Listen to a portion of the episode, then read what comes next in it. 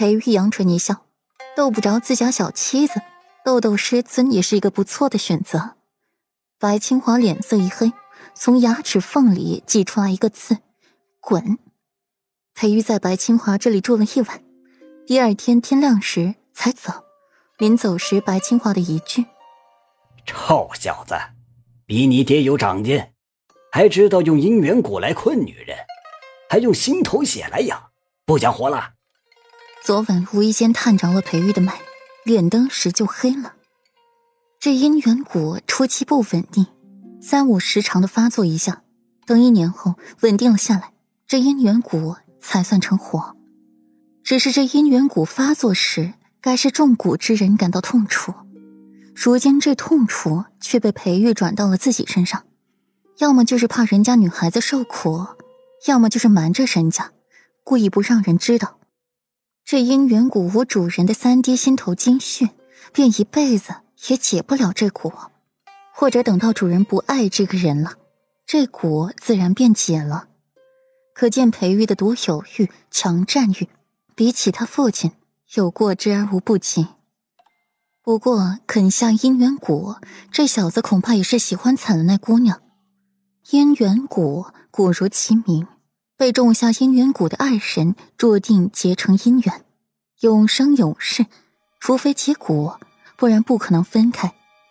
姻缘蛊和情蛊有异曲同工之妙，会慢慢的、不由自主的爱上对方。只是这姻缘蛊极难成活，很是难养。这小子是打哪儿弄来的？徒儿自然是惜命，师尊无需挂忧。裴玉淡淡一笑，他不活着。难不成还要死了，然后顾然再改嫁给别人？嗯，也不知道那姑娘是谁，居然让你连姻缘蛊都用上了。白清华看一眼裴玉的妖孽姿容，这不应该啊。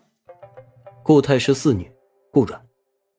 白清华笑着送裴玉出门，回来看到阿鱼楚楚可怜的小脸，弯下腰抱着他往回走，心底却是想着。裴玉说的话，顾软，他不是应该早四年前失足落水死了吗？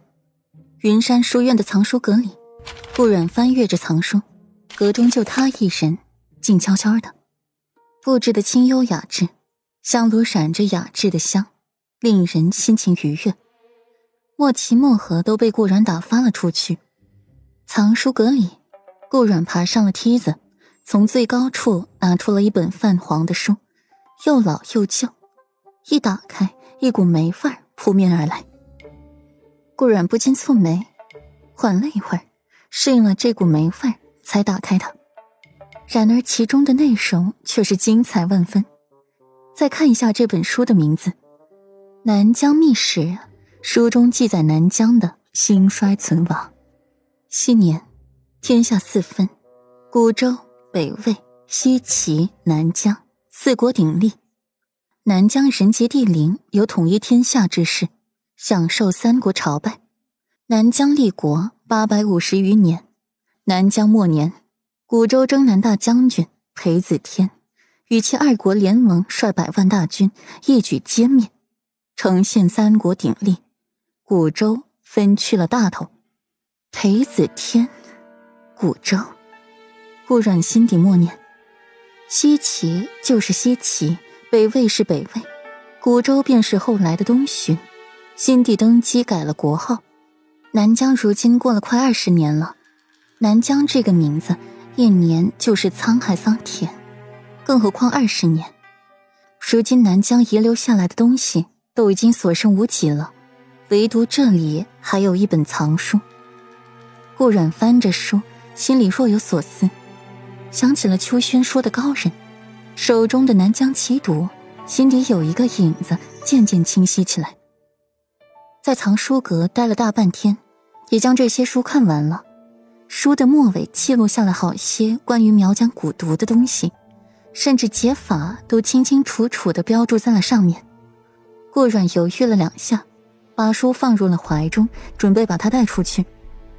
从梯子上慢慢下来。目光落在了一旁的书架上，有几本崭新的书放在上面。